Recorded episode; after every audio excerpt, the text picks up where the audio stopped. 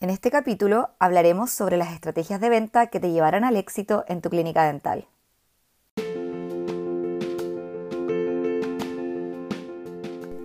Sean todos bienvenidos. Mi nombre es Cherry Mediavilla, experta en gestión empresarial, y esto es La gestión es la cuestión.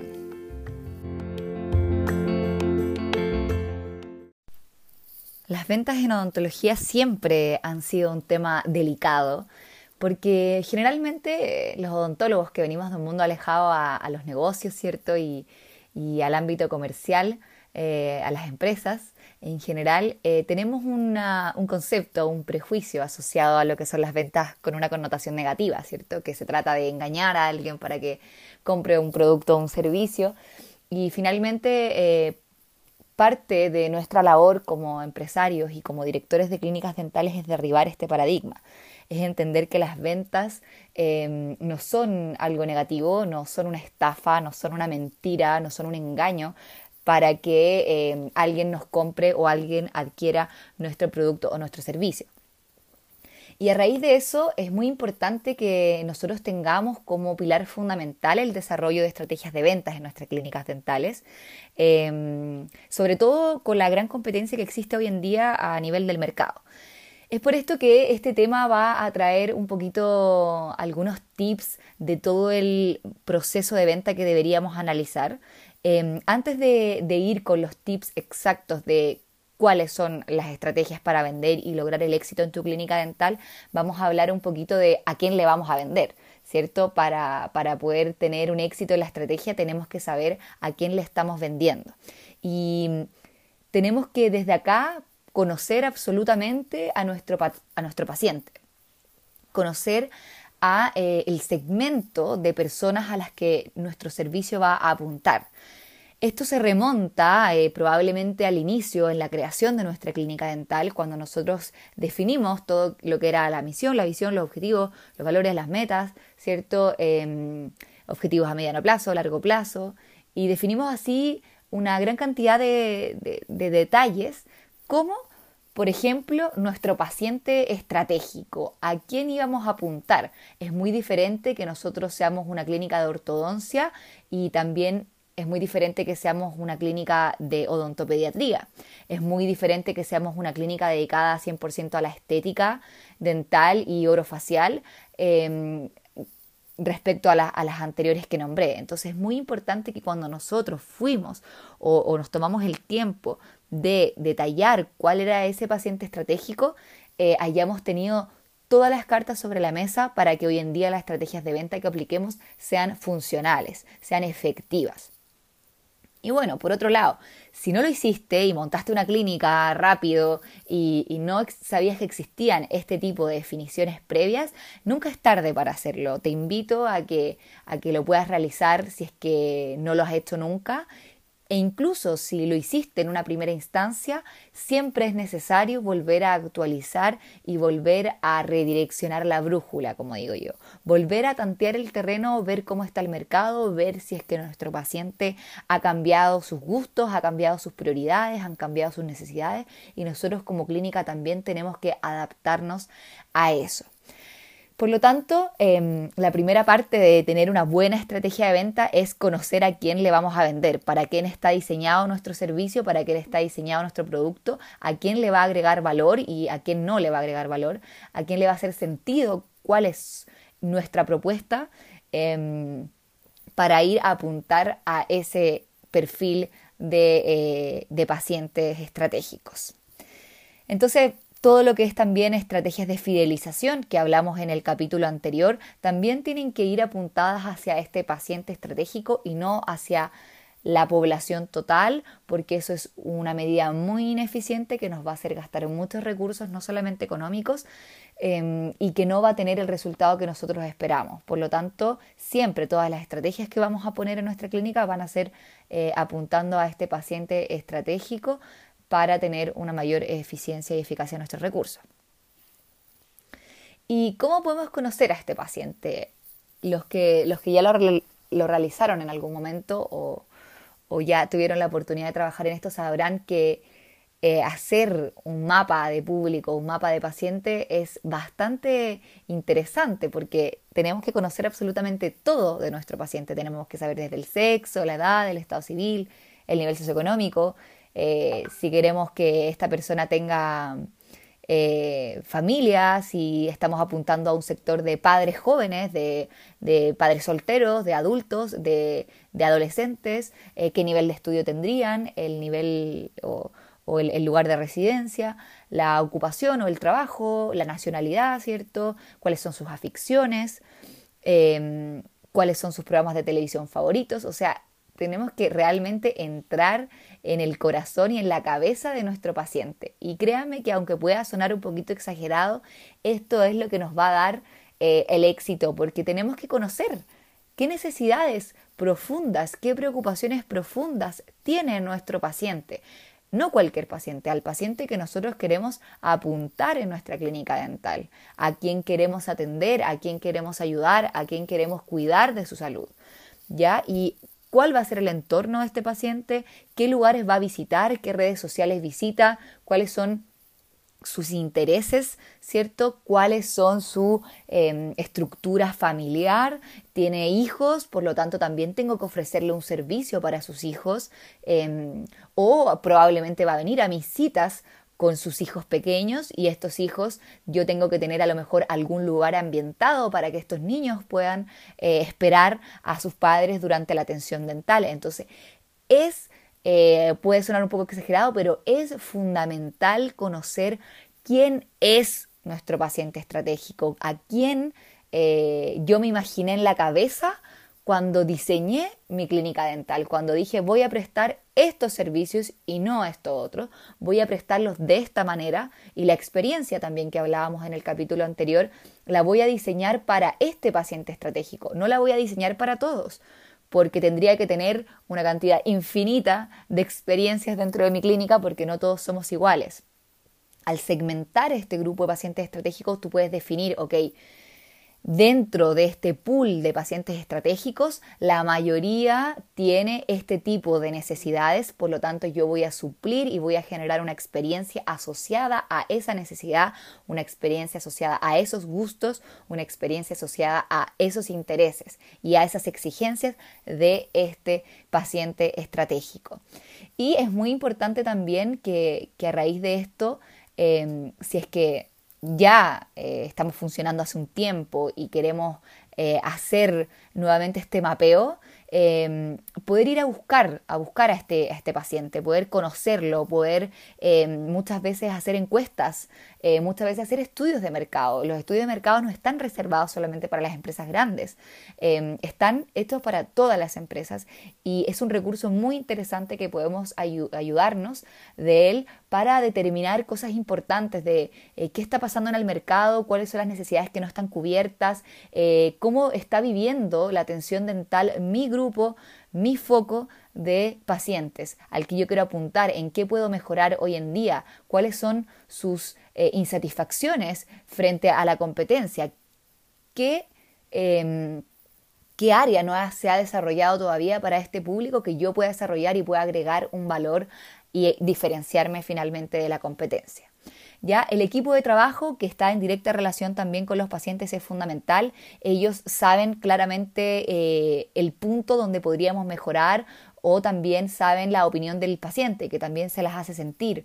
Em, y hay que ir a buscar esa respuesta, hay que ir a buscar la respuesta con los colaboradores que tienen contacto directo con el paciente y hay que ir a buscar la respuesta en el paciente.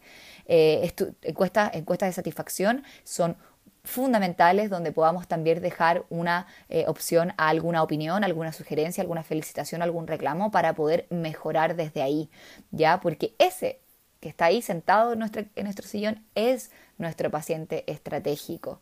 Y si lo estamos atrayendo, ¿cómo lo conozco para poder atraer más de su perfil? Eh, también conocer todo lo que tenga que ver con las quejas y poder tomar acciones concretas respecto a eso, eh, sugerencias o reclamos también, eh, es totalmente fundamental y no lo podemos pasar por alto. ver muchas redes sociales para ver qué es lo que está pasando con nuestro grupo de, con nuestro segmento donde queremos apuntar y Eh, ver también si es que nos hacen algún comentario o alguna sugerencia por estas vías. Es muy importante gestionar eh, los comentarios a través de las redes sociales.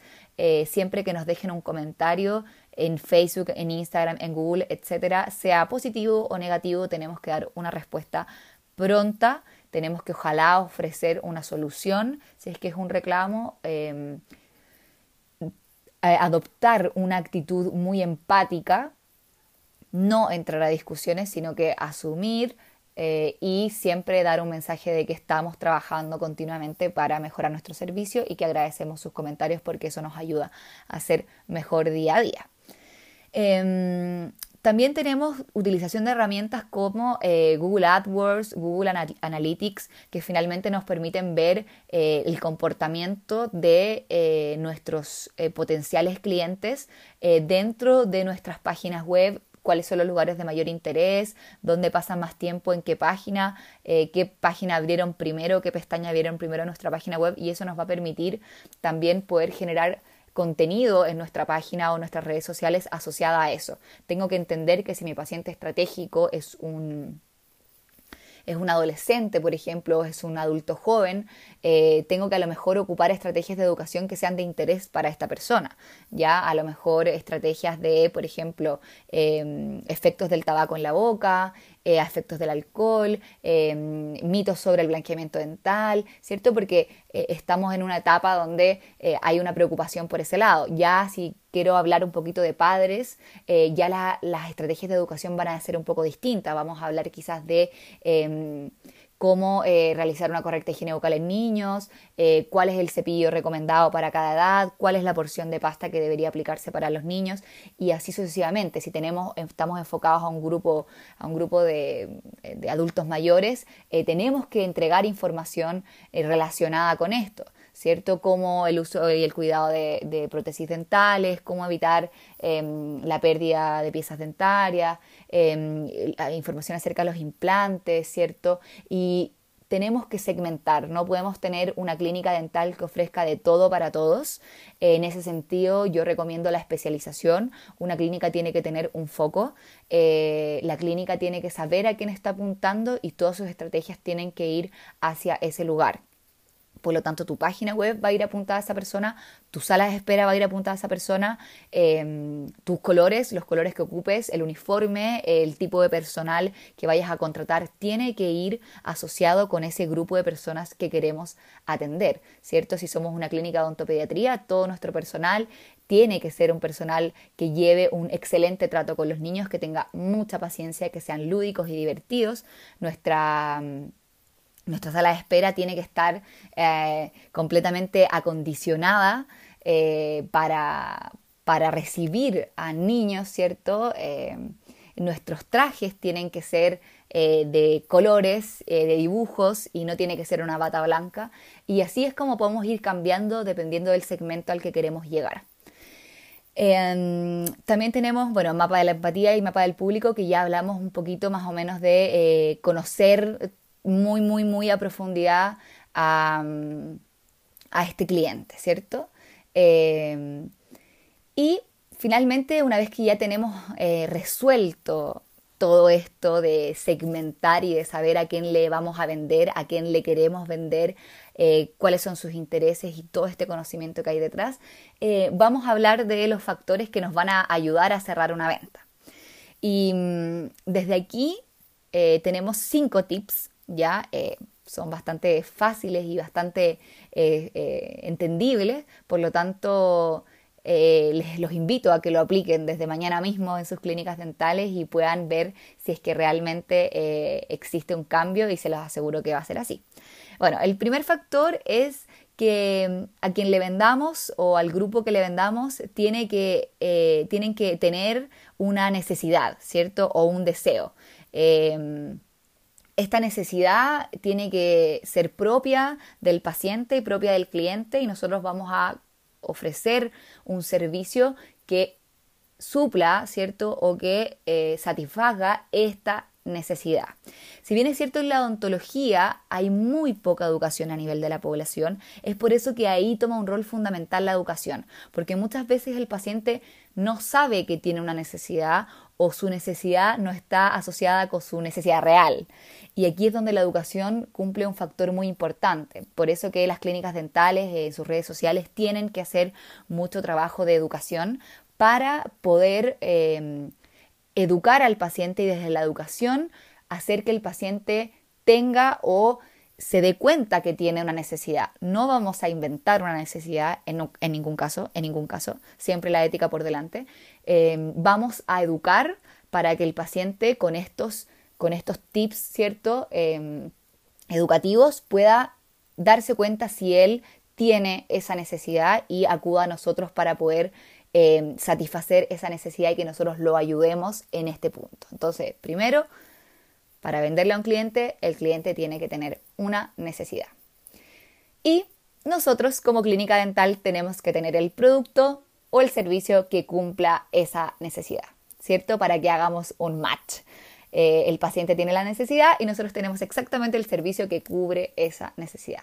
Por lo tanto, también es muy importante que dentro de nuestras redes sociales y nuestras campañas podamos em, estar asociada la educación que hacemos eh, con el servicio que nosotros prestamos para que el paciente sepa que nosotros somos quienes podemos cubrir esa necesidad y acuda a nosotros para, eh, para resolverla.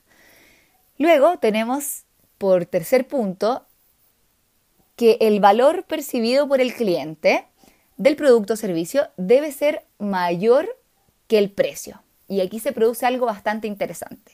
Em, cuando nosotros estamos con un paciente en nuestro box y lo hemos educado, le enseñamos todo el tema del plan de tratamiento, hicimos un trabajo eh, muy acabado, incluso le mostramos con una cámara intraoral sus dientes para que él entendiera eh, la magnitud de la carie o del daño periodontal, etcétera, y por qué tiene él una eh, enfermedad periodontal, etcétera, y por qué tiene una necesidad que nosotros podemos cubrir.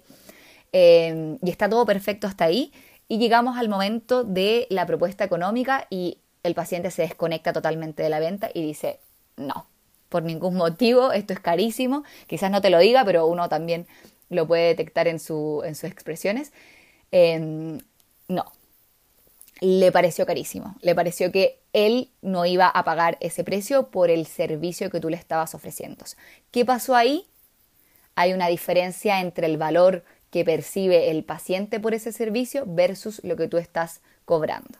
Y aquí pueden pasar dos cosas. Efectivamente tú estás cobrando muy caro y tienes que ir a revisar tu estructura, ¿cierto?, de fijación de precios.